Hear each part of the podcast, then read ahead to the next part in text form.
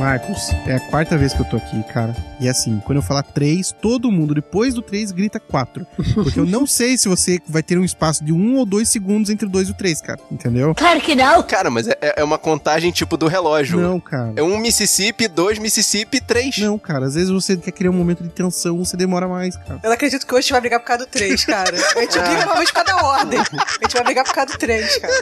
É, é novidade, né? Tá variando.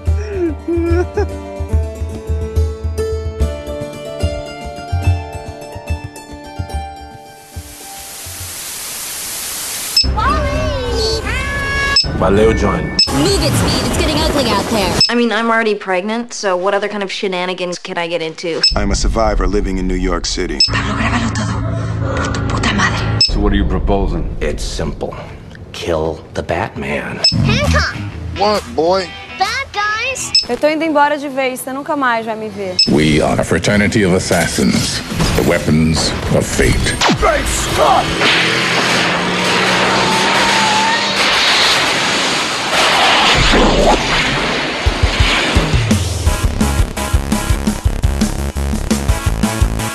Guerreiros em guarda. Eu sou Marcos Moreira. Eu sou Thaís Freitas. Eu sou Clemerson Ruivo. Eu sou Rafael Mota. E eu sou Fábio Moreira. E esse é o Sabre na Nós. Podcast. E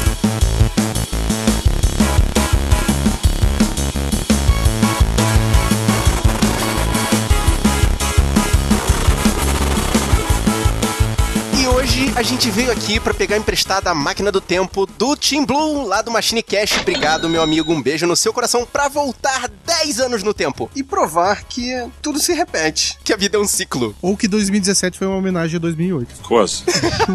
Pois é, como vocês podem ver, a gente vai falar dos filmes do ano de 2008. Mas que tipos de filmes? Cada um foi lá no mar de 2008, pescou um filme e é isso aí, cara. Você contou quantas produções tem nessa pauta aqui? Ah, não, não contei. Que bom. Ok.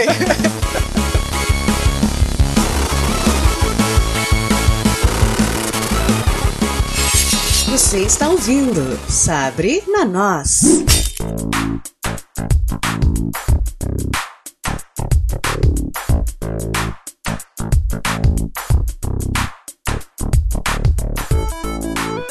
Eu já vou começar com o pé na porta, falando do meu filme preferido de 2008, que na verdade é uma animação, foge um pouco daquele, porque o resto da minha lista é quase tudo terror, mas esse é a animação porque é, Previsível, previsível. é a animação, é o Oli. Oh. Esse filme, ele tem qualidades assim que são difíceis de, de descrever, porque ele é singelo e ele me lembra muito, muito um filme mudo, assim. Porque quando eu era criança eu gostava muito de ver filme do Chaplin. Uhum. E, e ele me lembra, assim, quase tudo no filme me dá uma impressão de um, de um filme do Chaplin, assim. A história e a animação é muito bonita. Ele vem daquela nata dos filmes da Pixar, né? Que é Wall-E, Up e Ratatouille. Eu não sei qual é a ordem, mas esses É três aquela são... nata que não vende brinquedo, isso que você quer dizer. É aqueles que não venderam Mas- brinquedo.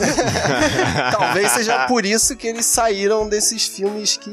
Eu acho que são os filmes que os adultos mais gostam, né? Sei, bicho. Eu gosto de todos os filmes da Pixar, assim. Não, não tem nada que eu fale que é ruim. Mas eu acho que esses três, assim, que você citou, e agora juntando com esse novo Coco, são os filmes que são, não são infantis, cara. É, esse é filme pra adulto, assim, a roupagem é infantil, mas a- o tema é bem. é muito mais pro adulto entender do que pra Não criança. divertem a criança, vai ficar né, se ligando. bastante. Não É. divertem tanta criança assim. Uhum. Tem alguns da Pixar, que mesmo a parte da história sendo mais voltada pra adulto, não sei, as cores. Criança gosta de cor, criança se hipnotiza com cor, gosta de brinquedo, entendeu? Aí até algumas coisas acontecendo, umas piadas escatológicas, ainda dá pra escapar. Só que o Wally, acho que nem as cores, cara. Ele não tem tanta cor assim. Não tem, é, pois é. Ah, tem sim, cara. Na nave espacial, todo Ah. mundo de vermelho, aí daqui a pouco alguém fala que é pra usar azul, aí tipo, pá, muda de cor assim, aberrantemente. Mas, mano, eu, eu acho que se você desse esse filme na mão do James Mangold e mandasse ele fazer uma versão noir, ele iria fazer um bom filme também. O Wally, Hum, o Wally funciona em entendi. preto e branco e mudo, cara. Até porque 80% do filme é sem uma lógica de, de voz, né? Tipo, é praticamente mudo. A introdução não tem narração, não tem nada. É só Nada. uma narraçãozinha em off e vamos lá. E triste, né? Porque a hora que tira aquele zoom e mostra ele sozinho naquele universo ali zoado, cara,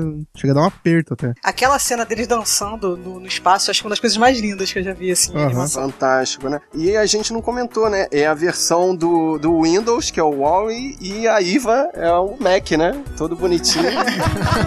Sacanagem com isso.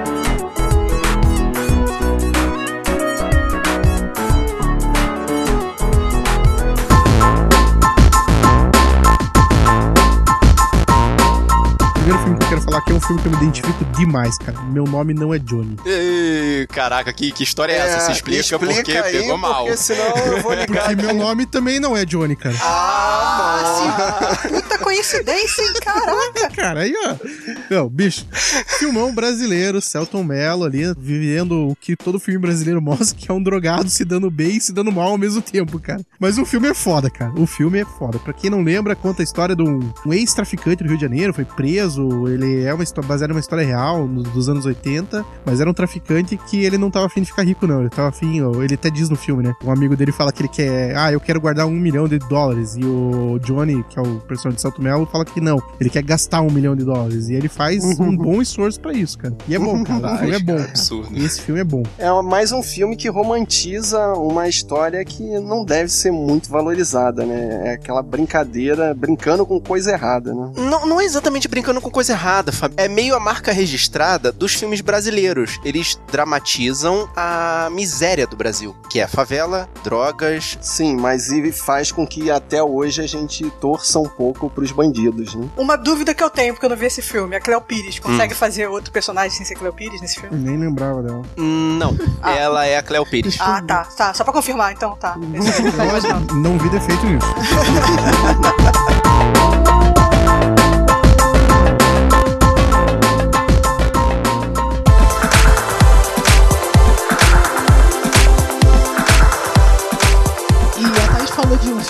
tinha muita cor, né? Então eu vou falar de um filme que tem bastante cor. Eu vou falar de Speed Racer.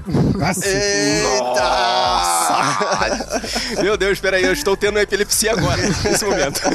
Speed Racer que é, é o live action, né? Baseado no, no- naquele desenho, né? Dos anos... é, começou nos anos 60. 70, né? se não me 60, engano. 70, É, Acho, que, acho que início dos anos 70, não lembro direito. Que também era baseado Uhum. no, no mangá, né? De 60. De um corredor, né? Mais ou menos parecido com uma corrida maluca, né? Só que em, em anime. É uma coisa meio retrofuturista nos quadrinhos, Exato. né? Mas nesse filme é, é, tipo, é extrapolado à última potência É, do, do futurista, Sim, né? cara, ele- ele- eles não conseguiram adaptar muito bem a trama nem o estilo do desenho, assim, pro anime, mas as falas eles conseguiram, né? Sim, as falas conseguiram, mas eu acho que o filme tem um estilo próprio, cara, sei lá. É. E, combina bastante com, com os diretores, né? Com as diretoras, né? As irmãs Wachowski. É, naquela época ainda eram irmãos. Sem há controvérsias. Ah, Cara, esses dias, esses dias eu tava comentando sobre esse filme, cara, e eu acho que ele foi o seguinte: as irmãs queriam muito fazer Speed Racer, daí eles fizeram Matrix, pensando assim, vamos fazer um filme tesão que vai dar dinheiro pra gente ir lá e cagar com o Speed Racer. Daí eles conseguiram. Daí eles, cara, o plano deles funcionou, só isso. Mas sabe que eu levei tanto tempo pra assistir esse filme, porque falavam tão mal, e quando eu assisti eu esperava uma tão ruim, um filme tão podreira que eu falei, cara, é divertido, só não é assim, nada nem Matrix, nem parecido com o desenho original, né? É, eu não acho, tipo, uma trama de corrida. Nossa, que trama de corrida. Porque, tipo, é baseado num desenho, né? Que você tem muito, muito pouca coisa, né, pra tirar dali. Sim, você pode adaptar, você pode pegar o roteiro, colocar é, é, coisas a mais na história dos personagens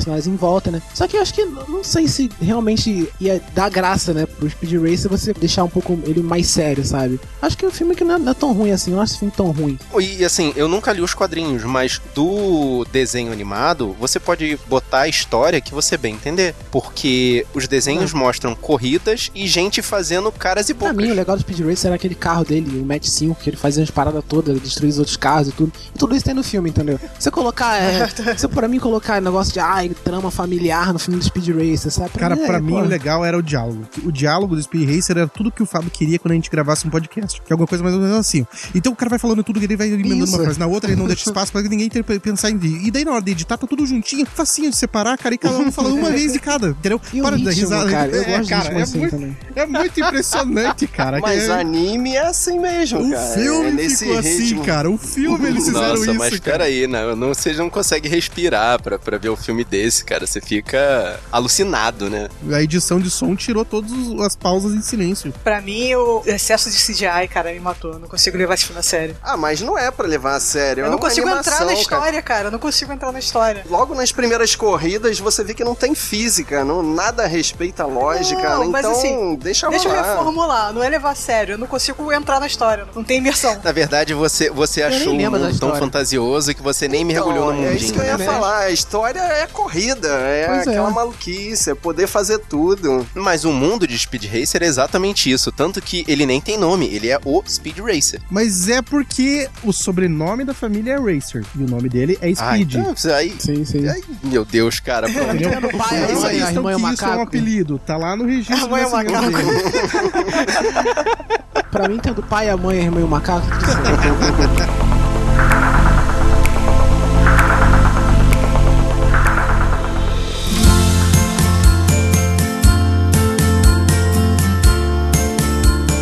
provando que o mundo gira, gira e chega no mesmo lugar, eu vou puxar um filme que me lembrou muito. Um filme que tá indicado ao Oscar desse ano, Lady Bird. Eu vou falar de Juno. A Juno é feita pela Ellen Page. O que ela fez antes disso? Ela fez aquele Hard Candy, fez Ela já tinha feito X-Men, ela era aquela que passava pelas paredes, né? Kit Pride. Não foi ela que fez Minanama.com? Então, Hard Candy é esse Sim, daí. sim. do- É, caraca, Vamos, esse filme é muito vamos maneiro. matar o pedófilo.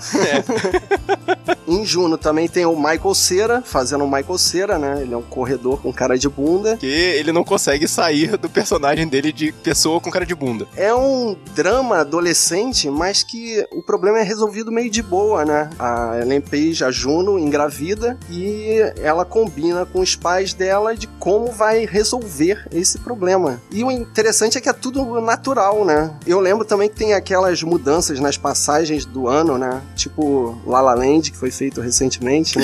Que a fotografia vai mudando quatro vezes no ano. É, porque acompanha a gravidez dela, né? Nove meses. Sim, sim. Uhum. E termina com uma musiquinha muito bonitinha dos dois cantando. Oh, meu Deus, Ah, eu musiquinha concordo que a musiquinha, que a musiquinha é bonitinha. Isso aí eu vou ter que. Ó, Vou ter que na, concordar. época, na época que 10 anos atrás eu não tinha filhos e quando eu assisti esse filme me cortou o coração a cena que o, o personagem Michael Cera fala que não quer conhecer a filha dele, cara. E, tipo assim, você vê assim que ele tá abrindo mão de uma parada que é importante pra ele, mas ele preferiu deixar pra lá, assim, sabe? Tipo, me cortou o coração assim, cena. Se é pelo bem de todos e felicidade geral da nação. Ele, É. ele tá abrindo mão pra. Então, isso que eu achei interessante. É muito good movie, né? Tipo, na hora de ter o conflito, parece que não tem, né? As pessoas resolvem assim da maneira Ah, cara, rola uma menos conflituosa Mas possível. rola uma tensão a hora que o Jason Bateman deixa a mulher lá. É o Jason Bateman?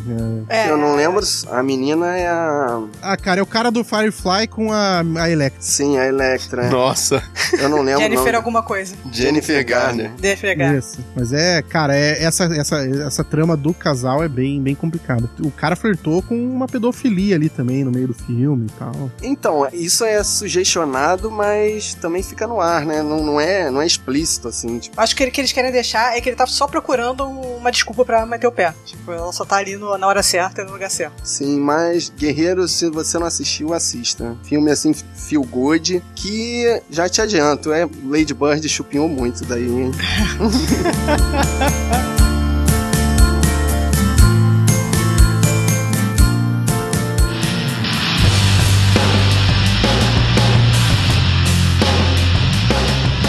Fechando o ciclo que a Thaís começou, já que é pra falar de fim de mundo, vamos jogar fim de mundo na cara de vocês agora. Eu vou falar de Eu Sou a Lenda. Will Smith está sozinho no mundo e ele sabe que tem alguma parada lá fora e ele precisa procurar a cura. E ninguém interveio. Próximo. E ninguém viu. E ninguém viu o que é isso? Não, não, não, Ah, pelo pelo amor de Deus. Como coisa notável pra esse filme, ele tem quatro finais. Ah, sim, eu vi, eu vi os finais, é, sim. Ele tem um original. Ah, isso que eu ia perguntar. Algum dos finais é o do livro? Que eu sei que o do livro é o melhor. não, cara, todos, mas né? não tem nada a ver com o livro esse filme. Nada, É, nada, não, nada. Não, é, porque o, o enredo desse filme já zoa com o livro Big Time. Eles não tem como fazer o final do livro. É, Ah, pra impossível quem tá fazer o final perguntando do que livro. livro, o filme é baseado num livro de. Alguém completa? Peraí, é, deixa, eu- deixa, eu, deixa eu lembrar aqui. Richard Matheson, só que o livro, ele tem a ver com vampiros e uma parada de uma evolução da sociedade. O Eu Sou a Lenda, não. Ele tem a ver com zumbis e os bichos, na verdade, eles não são a evolução da sociedade. Eles são tipo Resident Evil. Surgiu uma doença, a doença transformou todo mundo em zumbi e a única pessoa que sobreviveu foi o Will Smith e a cadelinha dele. Eu não sei se esse filme ele, ele foi na onda de filme de zumbi ou se ele foi antes da, da onda de zumbi. Não lembro se foi. Não, sei, porque foi no mesmo ano do REC, mas. Esse retorno dos filmes de zumbi eu lembro que foi com aquele filme Madrugada dos Mortos, do Snyder. Zack Snyder. Porque eu li, Então, mas é, é eu um- li esse livro do, do, do Matheson, cara, e você fazer essa adaptação que fizeram no filme do Will Smith, acho que só isso justifica, né, de ser o, o lance da moda de zumbi, né? Porque no, no livro, né, eles, eles falam, né, eles conversam também, os vampiros e tal, Na eles são verdade, vampiros, né? é uma evolução da sociedade, né? O livro fala sobre uma evolução da sociedade e o, o personagem principal, ele é o único que não, na verdade, ele meio que não aceita a evolução da sociedade. Uhum. E aí o chefe dessa horda nova fala, gente, é, é, tipo, aceite, mas embrace ele não the sabe, situation. né? Ele não tipo, sabe, ele pensa que todo mundo mu- mutou pra virou vampiro e tal, e ele vai matando, vai matando todo mundo, no final ele descobre que ele é lenda, porque ele que mata, os vampiros chamam ele de Ele lenda. foi o único que sobrou, na sobreviveu. verdade, ele é o cara que. Ele é que é o inimigo. Pois é. Na verdade. Mas assim, né? o final do filme conta um pouco disso, né? Tenta, né, contar um pouco disso quando eles estão saindo. Acho que um dos finais, né? Um dos finais é o final original, ele explode tudo e entra e as Uhum. duas meninas entram na, na gaiolinha ali pra se salvar. Ah, é. Vale dizer que aparece, né? Uma, um- uma, uma equipe de duas meninas, ou uma menina e um menino, eu nunca lembro, menina um que é menino. sobrevivente, que é uma menina e um menino, né? E a mulher é a Alice Braga. É. Mas considerando essa mudança entre o final do livro e o final do filme, a gente pode considerar que Eu Sou a Lenda talvez tenha sido uma das ou, últimas tentativas de romantizar e piorar a história de livro, né? Acho que de, de 2009 pra cá e começaram a ser um pouquinho mais fiel, né, cara? Esse filme foi a lenda. Meu Deus. Eu sabia que ia acabar com essa deixa.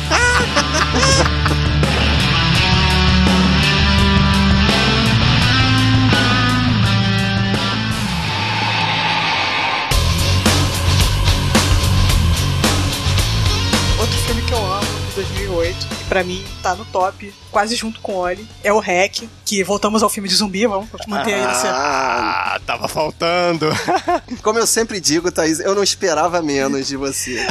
Gente, mas esse não é um simples filme, filme de zumbi. Esse é o filme de zumbi. Não, falando sério, cara, o filme é muito bom. Ele, assim, já enjoou esse, esse estilo found Câmera na mão, do- né? Câmera na mão, enjoou. Mas É esse tipo um fez... documentary, né? Mas esse, cara, esse fez bem feito, assim. É a história de uma repórter, tá acompanhando os bombeiros, tipo, tem um programa que passa de madrugada e ela tá acompanhando os bombeiros lá, indo das chamadas junto com eles. Aí as primeiras chamadas são só besteira, não sei o quê. Aí ela dá uma, dá uma, uma curtida ali na- no, no quartel, até que chamam eles pra uma, Eu não lembro qual era a ocorrência, mas era uma besteira. Não sei se alguém se trancou do lado de fora, era uma coisa que não tava relacionada, assim, não parecia ser uma coisa muito difícil. Só que chega lá, tem uma pessoa doente, já tem uma menina com febre, e aí começa, a parada começa a feder. Eles estão trancados lá dentro. E quando eles contatam o mundo exterior, quando eles descobrem que já estão trancados lá, ninguém deixa Já eles saírem do prédio. fechados, né? Aí Já ferrou era. de E vez, pra cara. variar, o cameraman tem bateria infinita e fica gravando a morte de Olha geral. só, se você né? não se prepara e não leva bateria extra, você não vai culpar o, o cameraman. Ah, tá Mas uma hora e vale-. Uma hora e meia de bateria. Eu tu- quero uma versão nova de Hack só com Instagram Stories. Nossa, Puta, cara, cara. Aí eu que não aguento assistir, cara. Aí você acaba comigo, Ah, na porra. Teve, a-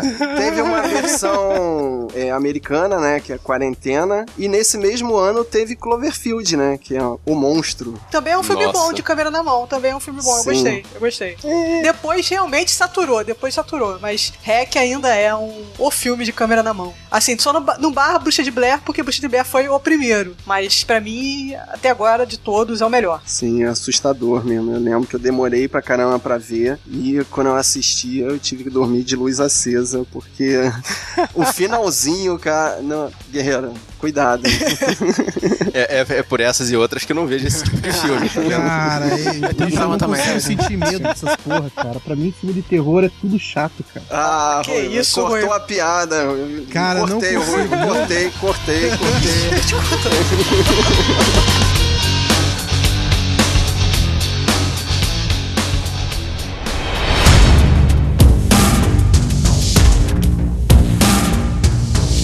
garantir que eu não vou sair daqui sem falar dessa parada. E vou até corrigir uma parada que tá na pauta aqui, que vocês colocaram no dia 18 de julho, mas na realidade foi dia 27 de julho, que foi o lançamento de Batman, o Cavaleiro das Trevas. Eita, Ó, esse... Nessa hora aí, nessa hora o William, o William tá gritando de alegria ali do, do- do outro lado do aplicativo de podcast dele. Ah, cara, William, na boa, cara. Zack Snyder não é um Christopher Nolan, então. lamento. Ih, Nunca será, fala pra ele, nunca será. Nunca será, nunca será. O pior filme, o pior filme da trilogia do Christopher Nolan é melhor que todos os filmes da Marvel e DC juntos. Ruivo, Ruivo, vamos nos concentrar no filme e deixar as briguinhas para o Telegram, cara. Deixa isso pro Telegram. Guerreiro, se você quer participar da briguinha de, de William de Souza e Ruivo no Telegram, entra aí. Telegram.me barra sabe na nós. Cara, Voltando para o melhor filme de quadrinhos da DC de todos os de todos tempos. os tempos, bicho. De todos os tempos. Cara, se eu preciso explicar esse filme pra você, você tá errado. Simples assim. Você está errado. Você está errado. Cara, pega a tua malinha, fecha aí a porra do podcast, vai assistir Batman Cavaleiro das Trevas, depois você volta aqui. Ou se você preferir não assistir esse filme, cara, acha a borda do mundo e pula. É, porque, cara, esse Caraca. filme é foda, cara. Assim, única palavra, Heath Ledger de Coringa. Cara, não precisa de mais Então, nada. Cara, Uma salva de palmas pra ele. Póstumas. É, né? Fazer o quê? É. Mas eu tenho, eu tenho algumas ressalvas com o filme, assim, depois de assistir zilhões de vezes, eu. olha o que você tá fazendo, Não, hein, cara. Fábio, Cara, dá pra perceber que tem muita forçada de barra ali o Coringa. Os planos do Coringa são muito mi- mirabolantes e só dariam certo daquele jeito, assim. Cara, é o Coringa, cara. É o Coringa, Que Fábio. Olha só. Queria um... Toda vez que alguém fala assim, não, não, o plano do vilão era muito, muita engrenagem que deu certo. É porque a gente só vê aqui, a parte que deu certo. A gente não vê o plano de contingência. Ele não precisa explicar o plano de contingência. A gente Ah, só tá, precisa saber só, do não, que deu certo. Em, em- em defesa do Coringa, o botão quase falhou. O botão da explosão quase Ah, falhou. sim, o plano dele falhou, né? Mas o, aquele assalto, a primeira cena ali, cara, é tudo tão cronometrado que você fala assim, não, tá bom. Aquela primeira cena tem um defeito, né? Que, porque assim, estamos procurando um ônibus de escola que roubou um, um banco. Ah, mas tem uma fila de ônibus aqui, não dá pra identificar qual. Pô, não pode ser aquele que tá todo riscado e com um monte de pedregulho em cima? E que entrou porta dentro de É. um banco, né? Aquele que não tem Ou criança. o ônibus, é, o ônibus de escola que tem um Talvez, talvez. palhaço e não uma criança. Ó, e, e vale, vale citar que 2008 foi o começo. Esse ano nós temos Guerra Infinita da Marvel, que fecha o ciclo de 10 anos do Marvel Universe aí, que começou no dia 30 de abril de 2008 com Homem de Ferro e teve o seu, seu segundo capítulo aí no dia 13 de junho com o Incrível Hulk. Mas aí tá, né? Batman Cavaleiros das Trevas, o melhor filme de heróis da história, e Homem de Ferro, o melhor filme de heróis da história, tirando os ao concurso, que é a trilogia do Nolan. Sim, e vale ressaltar que Homem de Ferro é o primeiro filme da fórmula Disney de arrecadação infinita, É. né? Porque depois dele vieram vários que, cara, são iguais, iguais. Bateu agora uma bad, porque você vê que a ma- a relação mais longa da sua vida é com a Marvel, né, cara? É muito triste isso.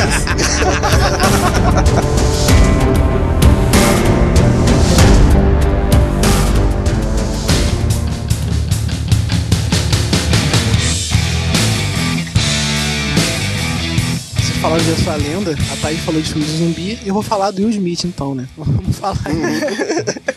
eu vou falar de Hancock. Ah, mais um do. Caraca, esse, filme é, bom, hein? muito maneiro, Quadrinhos cara. também, Nossa. né? É baseado ou Não, é não, só não. parecido? É- é inspirado, Mas ele inspirado foi em dirigido pelo John Favreau, não foi? Ele foi dirigido pelo mesmo diretor do Homem de Ferro. Não, Hancock é pelo Peter Berg. Né? E que Hancock é um filme de, de um super-herói que não quer ser um super-herói, né? Na verdade, é um super-herói que tem superpoderes, né? Ele tipo, tem poder pra salvar as pessoas, só que ele, ele se recusa, né? É basicamente sobre isso, ele tendo que aprender a, a- a como, né, ser um, um super-herói porque as pessoas precisam dele. Basicamente isso, né? E quem ensina isso pra ele é a Charlize Theron. Ou seja, né? Quem salva o filme de fato, né? Que dá a moral pro, pra história é a Charlize Theron, né? Então dá pra esquecer o Will Smith e ficar focar na Charlize, né? O filme é foda, cara.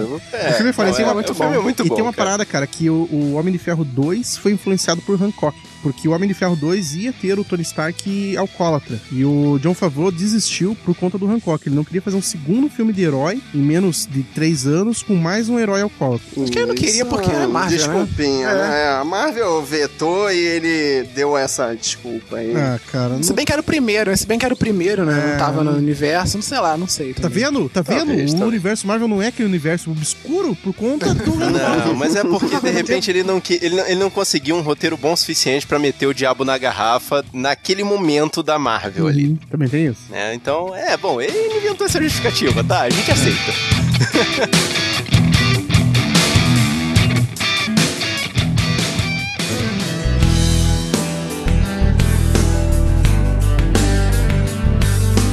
E agora eu vou falar de um filme que entrou numa polêmica aqui sobre o, o ano de lançamento. Eu vou falar. Ah, meu Deus.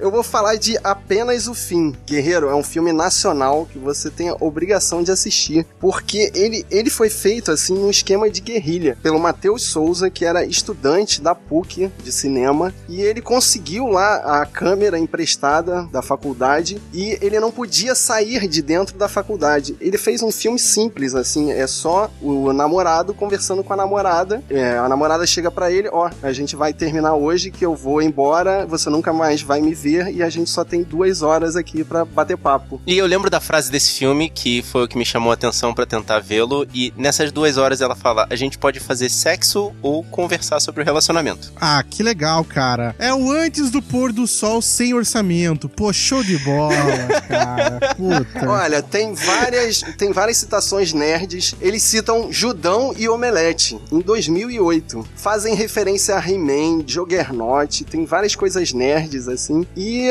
a galera não gostou aí porque tem o... O Gregório do Vivier. Só que lembramos, Guerreiro, nós estamos em 2008. Isso é pré-Porta dos Fundos. E tem a trilha sonora do Los Hermanos. Puta, agora, agora você me perdeu. Agora que eu não vou ver. Agora você me você me convenceu, né? Então foi por isso que o Fábio fez essa ginástica toda cronológica pra conseguir encaixar esse filme. Exatamente. Por causa da música dos porque- irmãos. Por causa da música do Los Hermanos. Ele saiu num festival em 2008, mas só saiu em circuito comercial em 2009. Mas como eu nunca mais vou ter uma oportunidade de falar desse filme, eu falo aqui, assistam, Guerreiro, apenas o fim. Tá no YouTube. Pronto.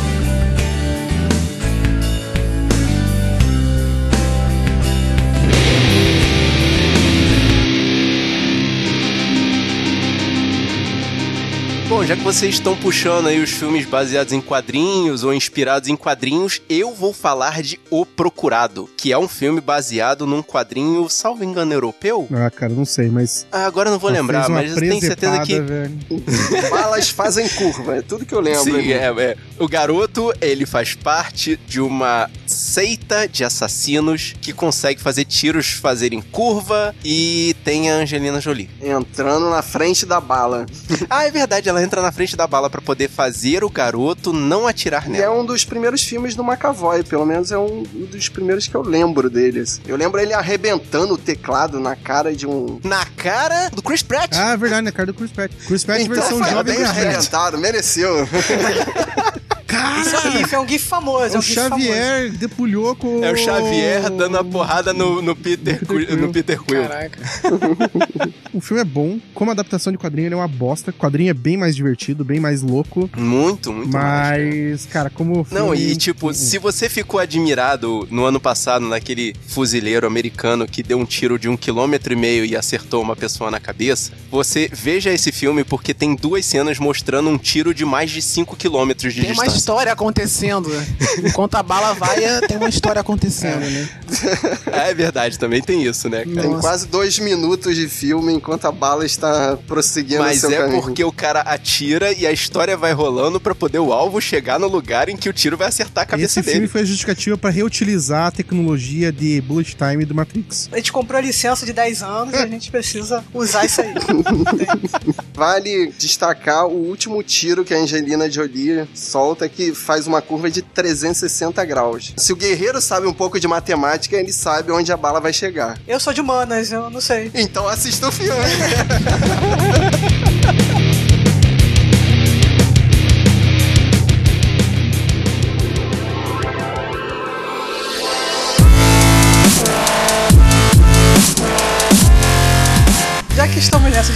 quadrinhos, eu vou fazer um filme que não é tão bom, mas ele pega a minha memória afetiva, porque vou falar que é o Hellboy 2, O Exército Dourado. É que os filmes do Hellboy são um filme que aqui em casa, tipo, contar meu irmão, meu pai, sempre que tá passando na televisão, e passa muito na televisão, a gente Muito. sempre assiste, cara. Muita Então é tarde. uma coisa que tem memória afetiva, lembra a família. Eu tenho um problema com Hellboy que eu não sei diferenciar o primeiro do segundo, assim. Eu acho que eu só assisti há muito tempo, eu não lembro.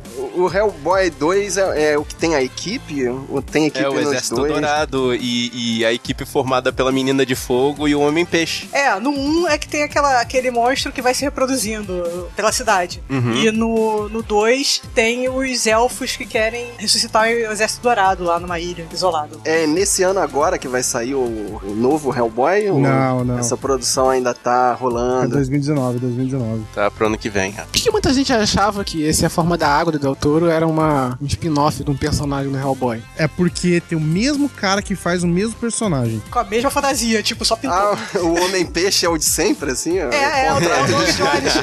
Só dando a data exata aqui, o Hellboy novo tá previsto pra lançar no dia 11 de janeiro de 2019. Verei, eu queria o 3, mas já que não vai rolar o 3, eu vou, eu vou dar uma moral pra esse remake aí mesmo. O Hellboy novo vai ser estrelado pelo cara de monstro? O, cara que nem precisa ser maquiado? Não, Não, dele, não, é o não. Hopper. É O o Hopper. Que tem cara de monstro também um pouquinho. Qual é o nome do outro? É, é Puma, não é? Perman. Ron Perlman. Mas ele tem cara de monstro sem maquiagem, cara. Ele é, ele é o cara pra fazer um monstro. Só botaram duas tampinhas de garrafa na cabeça dele, né? Pra fazer os chifres. Pronto, tá feito o monstro. né?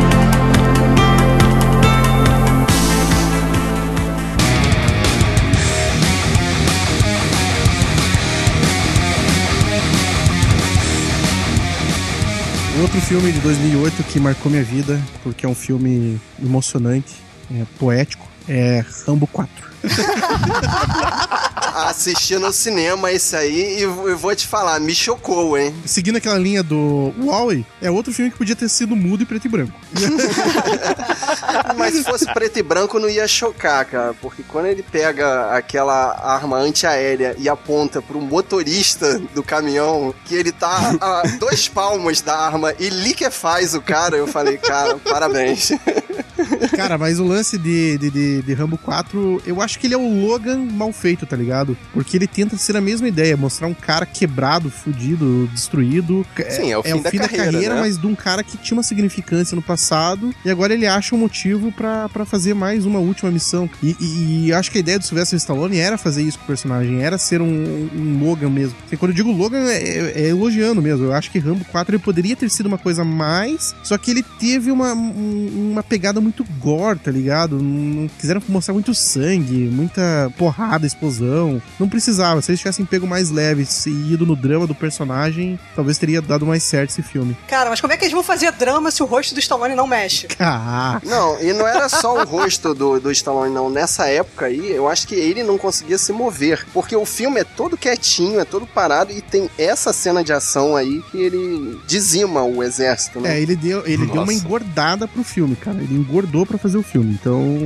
tipo, não tem muito o que defender nesse sentido. Mas a ideia era e, essa, e cara. tem, assim, se você buscar ali o, o discurso do filme, ele é até meio esquisito, né? Porque ele vai levar um grupo de pacifistas ali pra uma área militarizada, acaba falando que não adianta resolver com paz, né? Que você só vai resolver o problema na guerra, É, mas destruindo. é uma mensagem torta, né? American Fuck yeah, né, gente? É, pois Pô. é. Exatamente. Mas assim, cara, o filme é lindo, uma poesia. o Rambo tem umas três falas e ainda assim é foda. Poesia, gente, poesia, poesia.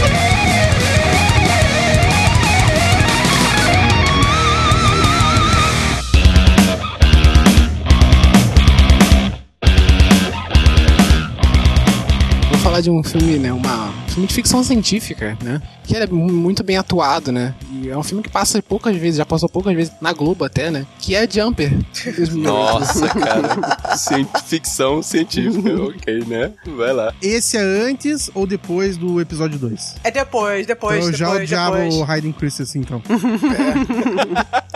Caramba, estrelado pelo, do- pelo pequeno, pequeno Darth Vader, né? O médio, o médio. É pequeno o médio, outro- é o médio. Médio dele de Vader. E adivinha quem é que tá nesse filme pra poder caçar ele? Adivinha, vai, vai, vai. You O motherfucker! Samuel L. Jackson. Samuel Jackson, né? Ele morre e não morre? É muito confuso saber nesse filme, cara. Samuel Jackson adora fazer, é, ser dono de organização, né, cara? Ele é dono de organização em um monte de filme, cara. Triple X, é, Vingadores, Jumper, né? E esse filme, pra quem não conhece o Jumper, né? É um moleque que tem um poder de, de se teletransportar pra qualquer lugar do mundo que ele quer, né? E, e tem uma organização que, que, que não gosta disso, que fica atrás dele, né? Como ele, ele tem um dom que o mundo mundo não pode saber, tem que surgir uma organização, claro, criada nos Estados Unidos, pra poder impedir ele de Mas fazer não isso. basta ele ter esse, poder. Ele é um adolescente que tem esse poder. Então você imagina, né?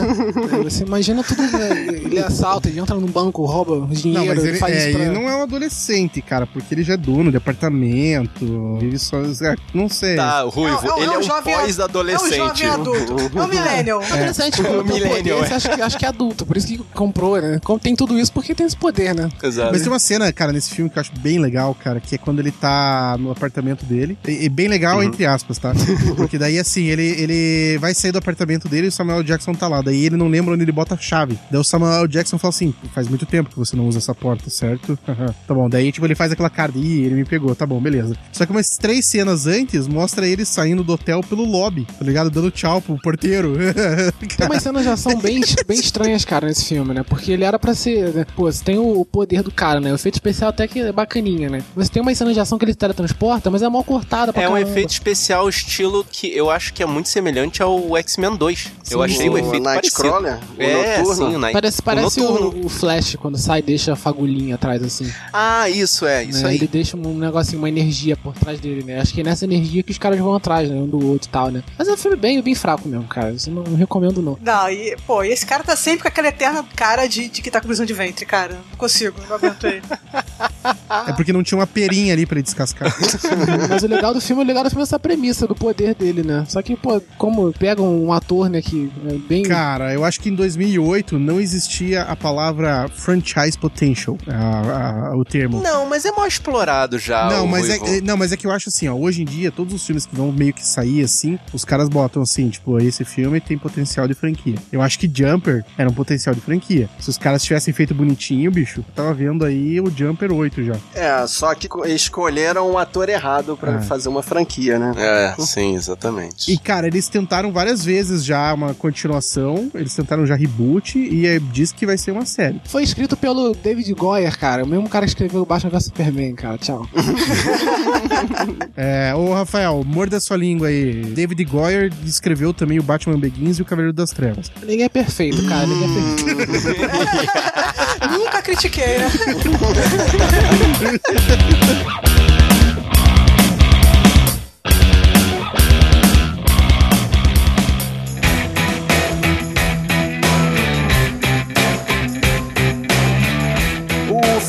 vou falar agora é feito pelo ator que já deveria ter se aposentado e que só tem feito papéis de franquias de mais de 10 anos. Nossa. Eu vou falar do senhor Harrison Ford fazendo o quarto filme do Indiana Jones. Indiana Jones e o Reino da Caveira de Cristal. Esse filme, cara, tinha tudo pra dar certo pro Shia LaBeouf? Shia LaBeouf. É, ele vinha Exatamente. do Transformers, né? E parecia ser um atorzinho novo e Ele tal. ia herdar essa franquia se ele fosse uma pessoa Por normal. isso que ele não sai, né? Por isso que o, que o Harrison Ford não sai, né? Pô, ele vai lá, vamos lá, vamos tentar com o Shia LaBeouf, não dá certo. Tenta, tenta a franquia com... Mas sabe que eu acho que tentaram ressuscitar a franquia do jeito errado, cara. Pra mim, o Indiana Jones tinha que ser igual o 007. O ator ficou velho, bota outro, cara. Queriam botar o Chris Pratt, depois o Bradley Cooper também, e parece que a internet falou: não, não, deixa o Harrison Ford aí gagar puto pra caramba fazer o filme. Não quer tá lá, o cara de que não queria tá lá. Ah, não sei, cara, não sei. E é há 10 complicado. anos atrás ele já tava com essa cara de puto que ele mostrou agora no, no Blade Runner. É, é, não, mas é bem isso, Pois né? é. O Indiana Jones, ele começa uma trilogia Toputo, né? Toputo,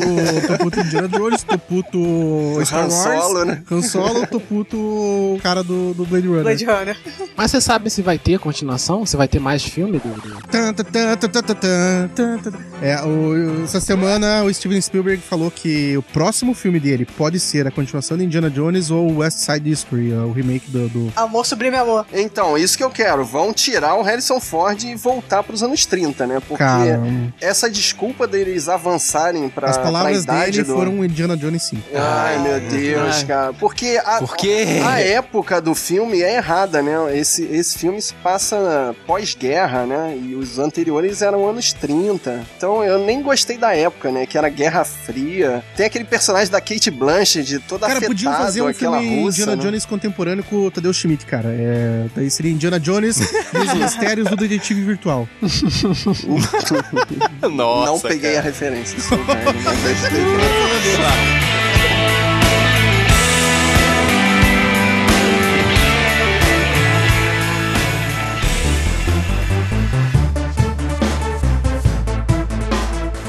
Enquanto o Fábio foi lá longe pra poder falar de um filme praticamente de época, né, com Indiana Jones, eu vou voltar aqui pro tempo real pra falar de Os Reis da Rua. Os Reis da Rua fala de uma equipe de policiais que anda pela linha cinzenta da polícia, né? Eles não são nem bonzinhos nem muito maus, mas o Keanu Reeves, ele é um policial que ele meio que resolve os problemas das cagadas que os colegas dele faz no trabalho policial. Mas aí quando ele é acusado injustamente de um crime que ele não cometeu, ele precisa da ajuda de todo mundo pra poder se resolver. É basicamente isso, é um filme bem vida real, barra pesada pra caramba, em que ele tem que provar a inocência dele, nem que isso custe a vida dos colegas de trabalho dele. E da época que o John Wick não sabia atirar direito. Ah, é verdade. Isso é uma boa. Mais realista, Keanu Reeves não né? atira bem. Antes do Armafu. É, exatamente. E esse filme, ele entra na parte pesada da corrupção da polícia. Tipo, tem parede de dinheiro, corregedoria correndo atrás em tempo real. É uma coisa muito doida, cara. E, pô, é do mesmo diretor do Esquadrão Suicida. Daí já vai a referência. Realmente vale a Não, pena. cara, para. Não, não fala. Não, cara, David Ayer era bom, cara.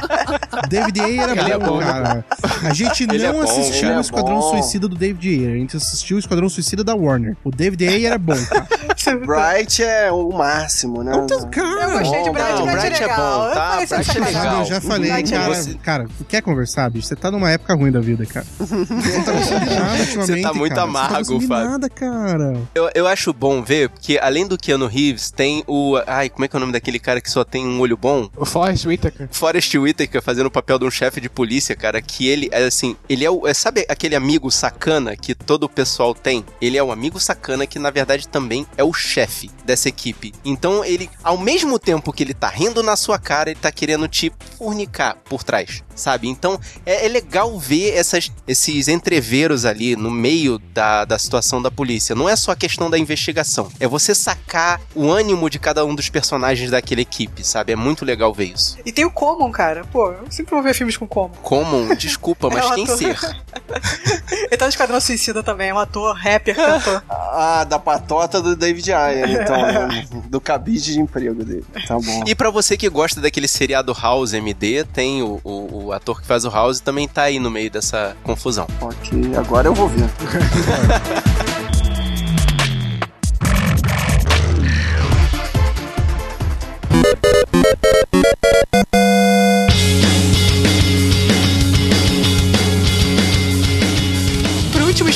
eu vou separar aqui os três filmes que eu peguei de 2018. Dois são de terror, o outro é comédia, então fica meio discrepante, mas beleza, assim, vamos lá. vou começar logo pela comédia, pra tirar ele logo do caminho. Uhum. Bem, a comédia que eu separei é Rebobine, por favor. Eu sei, eu já falei em alguns programas que eu não sou muito fã de comédia, mas essa Nossa, comédia é cara. tão despretensiosa, mesmo tendo o Jack Black, que é um cara que eu detesto. Que isso, eu gosto do Jack Black. Quando ele tá canastra, é, é o melhor momento. Jack dele. Black eu não consigo. Mas tem o Mos Def, que é só ele falando, o Mos Def normal, sei lá. Ele vai ler a Bíblia. É engraçado. Que a voz isso, dele é cara? muito estranha. Ele, Eles de pós-pobre de Robocop, cara. Como não É, cara. disso?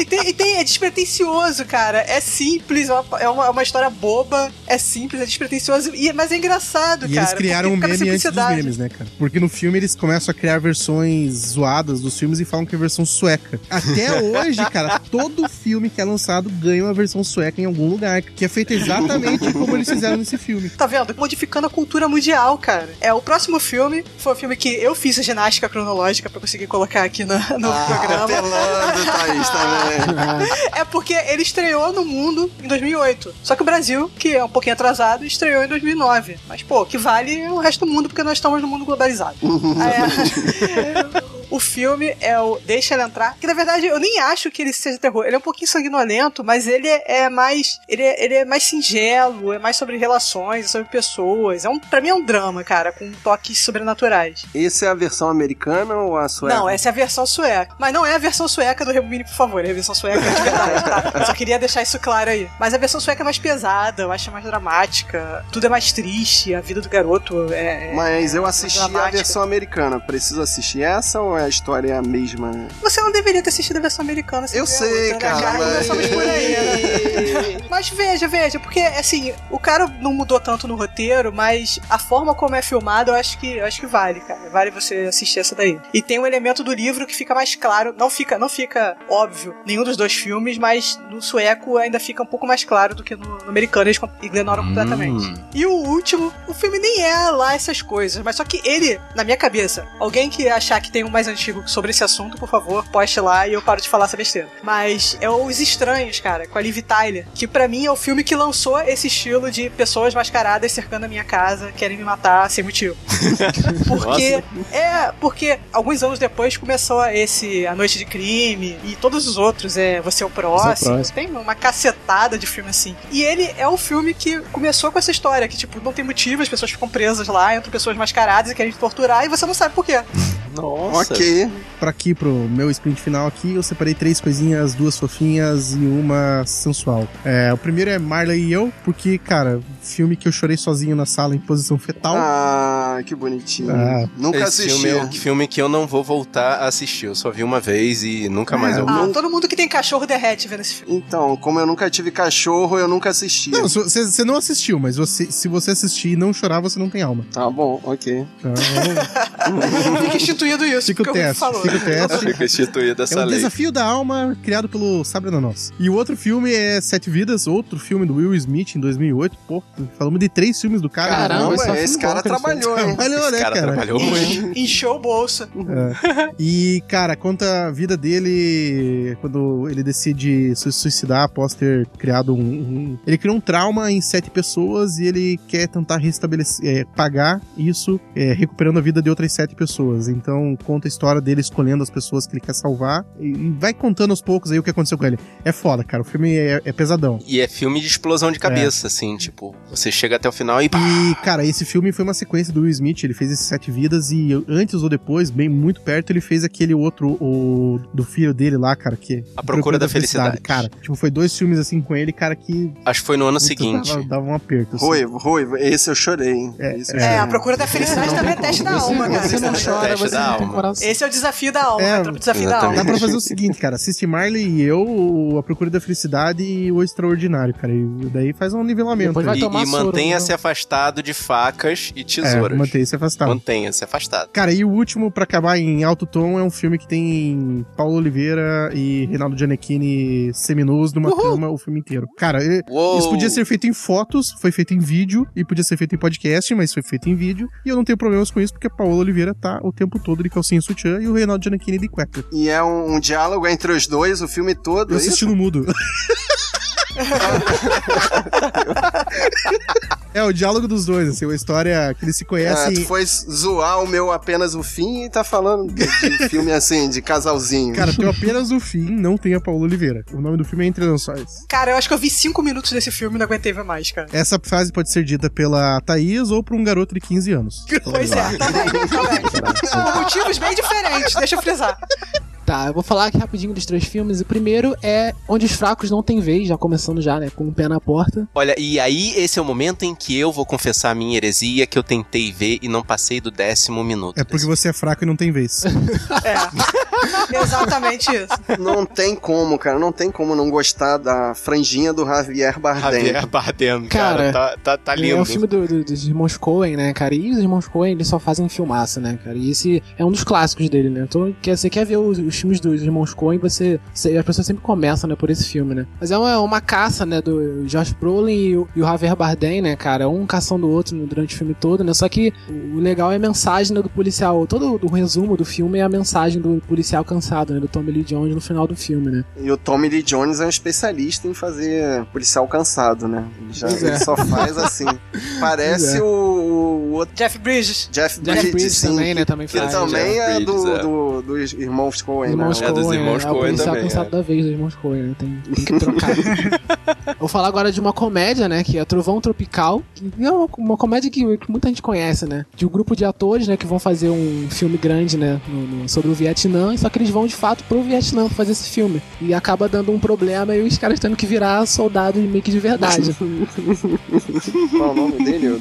Fazendo blackface Face, cara. O Robert Esquisitão. Downey Jr. É, é fazendo. o Robert Downey Jr. É o retorno, cara. Esse é um dos filmes do retorno Meu do Deus Robert do Downey. Jr. aos cinemas, cara. O filme ele pega todos os estereótipos, cara, de Hollywood e faz Sim, uma, sim. uma zona, cara. Faz uma Filme de zona. comédia, filme de ação, pega tudo, né? Todos Não, e não só isso, ele, o Jack Black ele é uma paródia do Ed Murphy, cara. O Jack Black, você tá. Não, Robert não, Downey Jr., o né? Jack Black, Não. porque o Jack Black, os filmes dele, a carreira dele, ele construiu em cima de uma franquia de filmes Nossa, que ele fazia uma cara. família inteira maquiado. Ah, sim, que fica rendendo pra caramba. Sim, é, eles são isso também, né, cara? Nossa, Eles cara, Cara, é um são- eles pegam absurdo, um velho. É um monte de coisa. absurdo. E eu, eu, eu, eu sempre acho que o Ben Stiller é o Tom Cruise, cara. É o quê? É o Tom Cruise, ele tá fazendo o Tom Cruise ali, cara. que é o cara, que, Caraca, tem- cara. que acha que é sério, acha que é ator de Que todo mundo vai seguir mas só ele, vai né? fazer filme de ação. Acha que é o, faz o papel do cara que acha que todo mundo vai seguir ele, não, o plano, o plano do E a, cara lição certo. do, e a lição do filme é: não vá full retarded. Pois é. E meu terceiro filme é um musical, né? Um musical adolescente, né? Fechando, né? A trilogia. Olha A aí, famosa- caraca, eu sabia que não ia A faltar. trilogia Vai! de, de, de uns musicais mais famosos da Disney, que fala sobre a vida de adolescente no, no- durante o ensino médio. Ele tá demorando, Muito tá real, com muito real. vergonha. Tá demorando muito a anunciar. Vai, vai, Que vai, é vai, vai, School vai. Musical 3, o ano da formatura. Eita, meu Deus do céu. Ele já tava gostoso nessa época ou ainda era moleque? Ele tava começando a ficar gostosinho. Então, acho que é, se você é uma, uma, uma- pessoa que viu os três filmes, né, e acompanhou na idade, né, certa pra que os filmes foram feitos, acho que você achou ele gostoso nos três filmes, porque você foi crescendo junto, né, com o filme. Eu acho que isso foi direta pra gente, acompanhou na idade certa. Todo mundo aqui acompanhou na idade Eu acho que a frase você gostou, acompanhou o gostoso crescendo junto, ficou ruim. Caraca, Eita, o. Ruivo não deixa, né? Vou ter que cortar de novo. Bom, e no meu sprint final, eu vou deixar aqui, Guerreiro, assista Benjamin Button, o filme em que o Brad Pitt nasce velho e morre novo. Muito bom. Que é fantástico, assim, como efeito especial e Tem como parceira a Kate Blanchett, né? Sim, e é interessante assim como eles se encontram durante momentos diferentes da vida, quando ela é criança e ele é velho e depois as idades se encontram, né, se casam e depois inverte, né? Ela passa a cuidar dele. Uhum. Esse filme é fantástico assim e, e tem a parte também na do presente é durante o furacão, se eu não me engano, o Katrina. Meu único problema com ele é que ele é muito É. louco, cara. Sim, Abusa do meu déficit de atenção. Não, mas, pô, tem que levar em consideração que é a vida inteira do cara, né? Vale muito a pena. Um pra descontrair aqui, que eu vou falar que vai ter continuação esse ano, Mamma Mia, Opa! Oh, meu Deus. um musical feito Pra pela galera que gosta de musical, né? feito pela Mary Streep, Superestimado. Músicas do ABBA, superestimada pelo, pelo presidente da- do- dos pelo Estados presidente Unidos, dos lá, Estados aquele- Unidos, aquele né? cara que não Sim, sabe é. de nada. 21 indicações China. aos Oscars. É, aos Oscars? É, os Oscars, sei lá. Chama o Pasquale. E, Guerreiro, se eu não convenço você a, a assistir Mamma Mia pela Mary Streep cantando, tem o Pierce Brosnan cantando sem camisa, com uma pancinha vergonhosa, cara.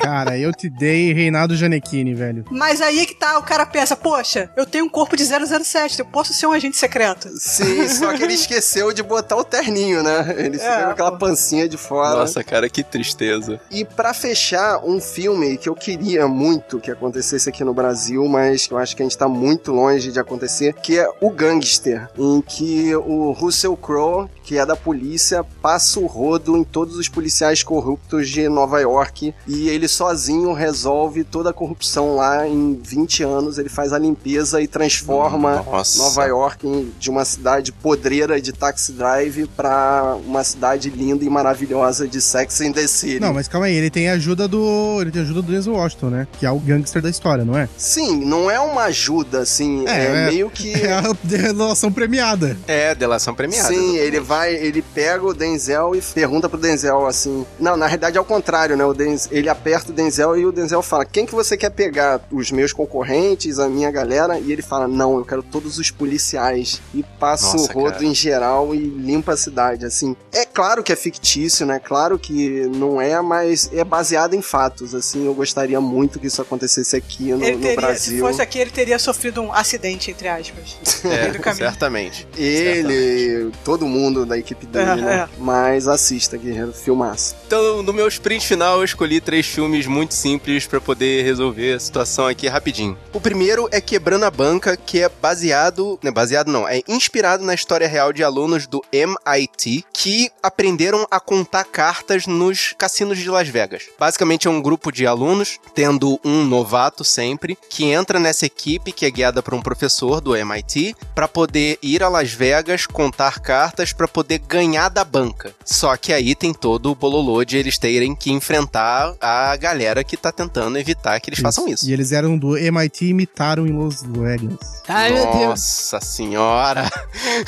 E vem cá, o Rayman já não tinha feito isso 10 anos antes? Mas é, ele não quis ficar milionário com É. isso. Mas o Tu Cruz queria. É, verdade. O objetivo específico desse, desse filme era fazer isso. É, e no Rayman ele usa os superpoderes. Ali os moleques já acham um método. É, exatamente, eles têm um método. Eles criam, inclusive, uma, uma série de comunicações pra poder se falar entre as mesas do cassino, uma coisa muito louca. Eu acho que vale a pena ver só pra mostrar que de vez em quando a banca não ganha. Mentira, a banca sempre ganha. E, assim, pra levar o, o- o ânimo desse sprint pra uma parte mais leve, já que depois que a gente começa o impulso inicial, a, a segunda parte da corrida, que é manter, é mais fácil, eu vim falar de Vestida para Casar. É uma comédia romântica O Ciclope. com o Ciclope, exatamente. O, o, o homem desse casal é o Ciclope, que é uma mulher que ela tem o hábito de ajudar as amigas, sendo, além de a dama de honra, ela ajuda a fazer os casamentos. Tem vários temas diferentes e ela acaba virando uma notícia em que esse jornalista, que é o Ciclope, é chamado para entrevistá-la e aí eles se apaixonam e vivem uma história de amor em que ela termina tendo por damas de honra todas as mulheres que ela ajudou Cara, a você casar. contou exato o último segundo do filme, cara. Spoiler! Sim, spoiler. Por causa da minha esposa, eu uso essa carta de novo, assisti esse filme no cinema. e eu fiquei impressionado Nossa. como nos casamentos americanos as damas de honra são obrigadas a usar vestidos ridículos. Por quê? Pra não sobressair com relação à noiva. Exatamente, é. É pra não ficar mais chamativa do que a noiva. Mas precisa ser ridículo, não pode ser só um vestido Ah, normal. ali você desconta, ali você desconta a sua frustração da vida toda também. Tudo que a menina fez contigo. E, e eu gosto, assim, destaque para a maratona de quatro casamentos na mesma noite com a ajuda de um taxista muito camarada, cara. Eu não sei onde é que ela encontra um taxista tão camarada em Nova York. Uma coisa que eu reparei é que o Ciclope é tipo um terço do tamanho da Catherine Hegel. Eu fiquei imaginando Ah, que o filme é. todo foi gravado ali em cima do banquinho. Na realidade, assim, o Que que me deu maldade. Estranheza é que o filme do X-Men já tinha mostrado o Ciclope como um cara um pouco mais velho, assim. E nesse filme parece que ele tem uns 15 anos, cara. Sim, É por cara, ele, tamanho, ele, tá, cara. pare- ele- ele tá parecendo muito mais novo, cara. Muito mais novo. E pra poder terminar, já que eu tenho com que ler... chave de ouro, vamos lá. Chave de ouro, eu vou falar do filme que definiu uma geração tanto de atores quanto de espectadores. Eu vim aqui pra falar de Crepúsculo. Putz. Por quê, cara? Sério que tu vai fechar o nosso programa com esse filme? Vale dizer, eu li os três livros e eu vi os quatro filmes. Parabéns. Assim, e, e- e eu fiz isso por livre e espontânea vontade. É, Eu tava com muito tempo naquela época. Como né? eu não tinha uma arma na minha cabeça e minha esposa não me obrigou a assistir, eu parei na cena de que o Edward tá com cara de que vai vomitar com o cheiro da Bela, cara. Não, não dá, não dá. Aquilo ali foi ridículo demais. Ah, Para fins de defender o personagem, existe toda uma explicação pra essa situação. Pra quem lê o livro, pra quem tá vendo o filme, é inexplicável aquilo ali, cara. Eu tenho uma explicação, mas é preconceituosa. Eu acho que vale a pena você, que é guerreiro mesmo, de verdade, ir lá e assistir esse filme pra poder perceber as nuances de Kristen Stewart e Robert Pattinson. Nuances românticas. Tem camadas. Você botou nuance e Kristen Stewart na mesma frase, cara.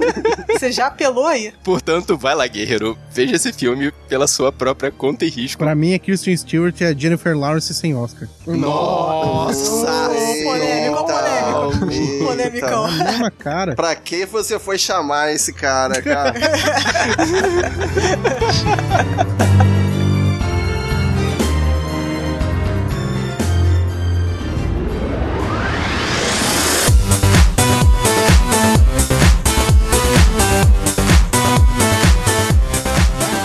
Primeiramente, eu venho aqui agradecer a presença do nosso querido oráculo jornalístico diário do mundo pop. Quem? Muito obrigado, Ruivo, pela sua presença, cara. Ó, oh, cara, que isso. Valeu vocês aí por convidar, me divertir. Ah, caralho, velho. Desculpa ter atrapalhado,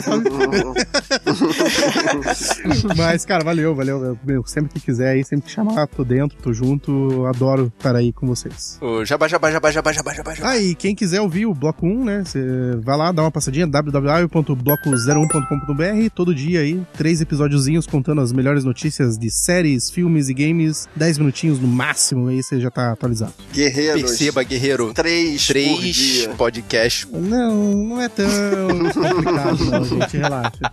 E você, guerreiro, conta pra gente qual foi o filme que faltou nessa lista. O que, que você acha que a gente deixou de falar, deveria falar, não deveria falar? Vem aqui e deixa sua mensagem. E se você gostou desse podcast, mostra pros seus amigos. Mostra pra aquele seu amigo que, assim como eu, consegue juntar nuances e Kristen Stewart na mesma frase. Muitos parabéns. Mostra pro seu amigo que nasceu em 2008. Mostra pra aquele seu amigo que gosta de ver filmes de casais conversando o filme todo. Você é o bichão mesmo, hein, doido? Mostra pra aquele seu amigo que não dormiu depois de ver hack. Mostra pro seu amigo que o nome dele não é Johnny. É isso aí, o importante é espalhar a palavra dos guerreiros da nós.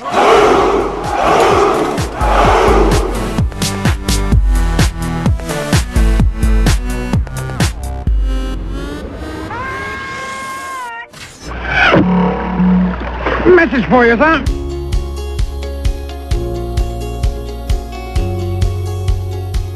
Muito obrigado, James. E se você chegou até aqui, guerreiro, você faz parte da resistência. Bora ler os comentários da galera que mandou a palavra aí nos últimos episódios? No Sabre Nós 216 de Liga da Justiça, o Asbets mandou o seu Olá, boa noite. Boa noite, Asbets. Passando para agradecer pelo podcast sobre o filme da Liga da Justiça. Mesmo que a essa altura, com a bilheteria ridícula do filme no mercado americano externo, ué, pode-se dizer que o filme fracassou e que o universo DC está morto nos cinemas. Se não conseguiram conquistar o público, não será com o filme do Aquaman que conseguirão sucesso. Ah, Asbets, vai que, né? Ainda mais hoje, muito simbólico, o dia de lançamento do primeiro trailer de Vingadores, Guerra Infinita. Pelo visto, estaremos condenados eternamente a ter filmes da Marvel Studios. Quanto a DC, quanta vergonha para fãs e leitores. Boa noite. Poxa, Bets, não pensa negativo não, cara. Você vê, Mulher Maravilha aí foi uma primeira revolução aí da DC. Bora torcer pra isso dar certo. Quanto mais filmes de heróis, melhor, cara. No Sabre Nós 217 de A Outra História Americana, a Kátia Barraga mandou a sua palavra dizendo: Eu não vi esse filme. Ô, oh, Kátia, vai lá ver, cara. Pelo menos não lembro, mas parece tão atual, ou seja, continuamos evoluindo, ao que parece, é, realmente. De qualquer forma, gerou uma discussão muito rica. Adorei essa figura do paradoxo da tolerância. É, a gente tem a agradecer ao Tigre lá do Tigre Cash, foi ele que me mostrou essa imagem. E a Kátia continua aqui. Eu concordo muito com ela. É como aquela linha tênue que separa liberdade de expressão de discurso de ódio. Pior que não vejo boas perspectivas para 2018. Assim como o 2017 foi um 2016 parte 2, ou Retorno. Ótimo episódio, muito obrigado. Obrigado a você, Kátia, pela sua mensagem. No Sabrina Nós 218 de Duro de Matar, tem uma mensagem muito especial de voz aí do Bruno Costa. Bora ouvir, guerreiro. Fala, Marcos. Uma boa tarde para você, grande guerreiro da Nós. Cara, acabei de ouvir o podcast do Sabrina Nós sobre Duro de Matar. Só queria falar umas coisas. Cara, o John McClane, aquela cena que ele pega os explosivos C4, embrulha junto com uma cadeira e um monitor CRT, o cara é policial, mas eu acho que ele tem algum conhecimento de, de armamento, que só dá pra detonar explosivo C4 com um pulso elétrico. Como ele não dá para ligar aquilo numa tomada e jogar no corredor, no, no fosso do elevador, ele pensou, porra, monitor CRT sempre tem a carga elétrica acumulada. Mas não sabia que fazer uma explosão tão grande, tão idiota. Mas, bicho, é um filme dos anos 80. O herói sempre faz merda antes de salvar o dia. Grande abraço, Marcão. Se cuida. Precisar de alguma coisa, fala comigo. Caraca, Bruno, tá vendo? Com conhecimento técnico é outra história. Obrigado pela sua mensagem aí. Eu não sabia que o C4 tinha que ser ativado por eletricidade, não. Eu achava que bastava um impacto mais forte, uma situação dessa. Eu achava que era como dinamite. Eu realmente não conhecia essa habilidade do C4. Cara, valeu mesmo pelo seu conhecimento técnico. E continuando aqui, o Hulk Trepano. Ok. Ele mandou a mensagem dele. Realmente um filmaço de Brucutu oitentista. Uma informação relevante é que originalmente o filme seria uma continuação de Comando para Matar, olha aí, e seria estrelado pelo próprio Schwarzenegger. Mas acho que ele não aceitou o papel e o roteiro foi adaptado para uma nova franquia. Pois é, Hulk, muito obrigado pela sua palavra e muito obrigado pelo complemento. No Sabrina Nós 219 de Star Wars, Os Últimos Jedi, o Asbets mandou a sua palavra dizendo: Por enquanto não tenho muito a dizer ou escrever, a não ser obrigado por mais um podcast e mais um sobre Star Wars e todas as paixões ou hates que o episódio 8 vem causando, de expectativas quebradas ou contrariadas a respeito da origem da Rey, o papel dela nisso tudo, se ela é a escolhida da força como Anakin Skywalker um dia foi, do motivo de Luke Skywalker ter se retirado do embate do lado sombrio da força contra o lado luminoso, dentre outras coisas. Produzir conteúdo não é fácil, por isso obrigado pelos casts durante o ano de 2017, um bom final de ano e um feliz 2018. Ah, Asbets, muito obrigado, cara. A gente vai continuar produzindo o melhor aí pra vocês, pode deixar. E a Kátia Varga de novo manda sua mensagem dizendo cast muito aguardado esse. Fico feliz de ter ouvido uma discussão bem equilibrada que soube mostrar o lado bom e as falhas também no filme. Ah, obrigado, Kátia. Como havia comentado no vídeo do canal do YouTube de vocês, pois é, galera, se vocês não conhecem, o Sabre na Nós tem um canal do YouTube. Procura a gente lá e assina para poder receber mensagem sempre que tiver vídeo novo. Aí a Kátia continua aqui. Não gostei nada do episódio 8 quando vi a primeira vez. Um bocado de coisa me incomodou, embora tenha muitos momentos épicos.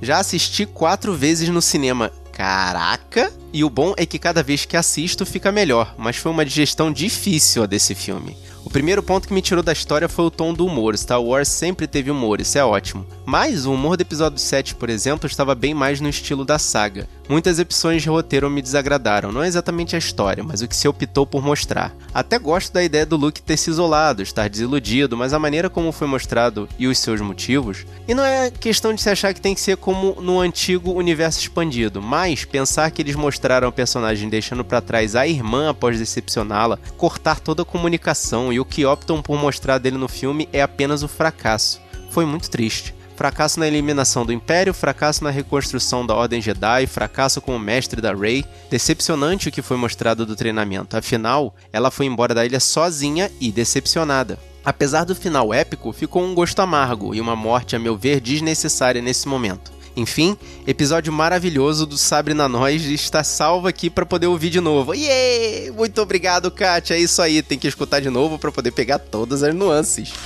No Sabre na Nós 220 de Os Piores Filmes de 2017, a nossa querida Kátia Barga manda a palavra dela dizendo: Olá, queridos guerreiros da Nós. Eu consegui escapar bonito desses micos. Oh, sorte boa, hein, Kátia? Não vi nenhum dos que vocês falaram, embora vários no lançamento eu tivesse intenção de ver. Alguns, felizmente, acompanham ótimos canais de críticos de cultura pop que me salvaram dessas pérolas. Obrigado, é legal falar de filme bom, mas é muito divertido ouvir falar de filme ruim. Embora não tenha sido nada divertido tê-los assistido. É, pois é, né? A gente se propõe a esse sacrifício por vocês, guerreiros. Obrigado, Kátia. E finalmente no Sabre na Nós do Oscar 2018 sobre Extraordinário, o Leandro Pereira, lá do Ergo e do Fermata Podcast, manda sua mensagem dizendo obrigado por amenizar com brilho nos olhos, porque eu fico me segurando pra não chorar. Sim, porque eu sou besta. Cara, você não é besta. Extraordinário é um filme emocionante. E nesse filme tem uma hora que eu não consegui e chorei sim. Mas mesmo com choro, o aspecto geral do filme é feliz. Eu concordo com a crítica de que todo mundo no filme é menos cruel do que seria na realidade. Mas eu, sinceramente, não queria isso. Gostei do clima ameno do filme. Tem filme que não precisa disso. Desafiando os limites, The World Fastest Indian é um filme assim também, mas acho isso extremamente positivo lá. Extraordinário é lindo realmente, mas não tem motivos para ganhar na maquiagem. Assim, a maquiagem dele tá boa, mas não é nenhum primor, né? Poxa, Leandro, muito obrigado pela sua mensagem. Aliás, guerreiros, muito obrigado pelas mensagens de vocês. Espero que tenha mais mensagem aí nos próximos episódios. Continue mandando a sua palavra. Quer falar com a gente? Manda o seu e-mail pro sabrenanois.com.br. Você também pode deixar a sua palavra pelo site sabrenanois.com.br. Clica no post desse podcast e deixa a sua palavra lá. Ou encontra a gente pelas redes sociais. Nós somos o arroba sabrenanois em todas elas. Aliás, quer trocar uma palavra com a gente em tempo real? Entra lá, telegram.me barra Sabrina Nós, nosso grupo, onde você pode conversar com a gente e uma galera que tá lá trocando um lero com a gente. Lembrando que esse podcast faz parte do portal Cultura Nerd Geek, acessa lá culturanerdgeek.com.br, onde você vai encontrar várias outras atrações, dentre as quais essa semana eu recomendo, eu escutei o Elias número 18 sobre mulheres e tecnologia, a Fabiana Murray e a Carol Oliveira estão lá falando sobre a internet na vida das mulheres. Acessa lá e escuta, tá muito maneiro. E é basicamente isso aí, galera. Muito obrigado e até o próximo episódio. Estamos aguardando vocês aqui ansiosamente. Eu sou Fábio Moreira. Eu sou Rafael Mota. Eu sou Clemerson Ruivo. Eu sou Thaís Freitas. E eu sou Marcos Moreira. E esse foi o Sabre na Nós Podcast. Hub.